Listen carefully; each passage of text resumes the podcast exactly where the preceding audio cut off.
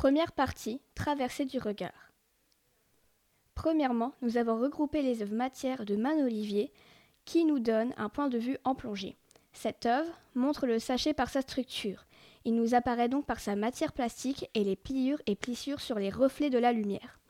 Le détritus et la nature font corps l'un avec l'autre, car tout est mis sur le même plan, ce qui est le principe de la photographie.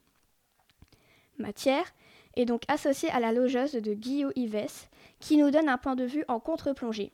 Cette œuvre fait apparaître la structure de l'arbre comme une fleur. Le tronc se découpe sur le fond sombre. C'est un choix photographique en noir et blanc. La structure, les textures, les matières, les aspérités sont toutes ramenées à la structure de l'image.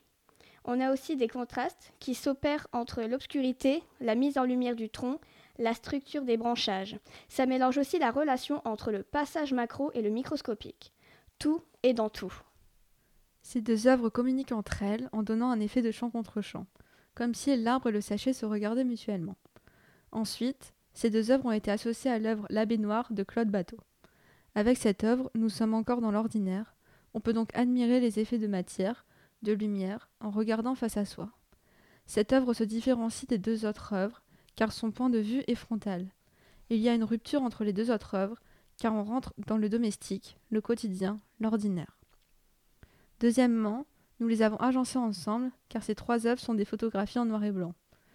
Pour finir, nous avons choisi ces photos comme introduction à l'exposition, car elles montrent un moment figé du temps, un moment en passé, un passage du temps. Comme le dit Montaigne dans ses essais en 1580, Je ne peins pas l'être, je peins le passage.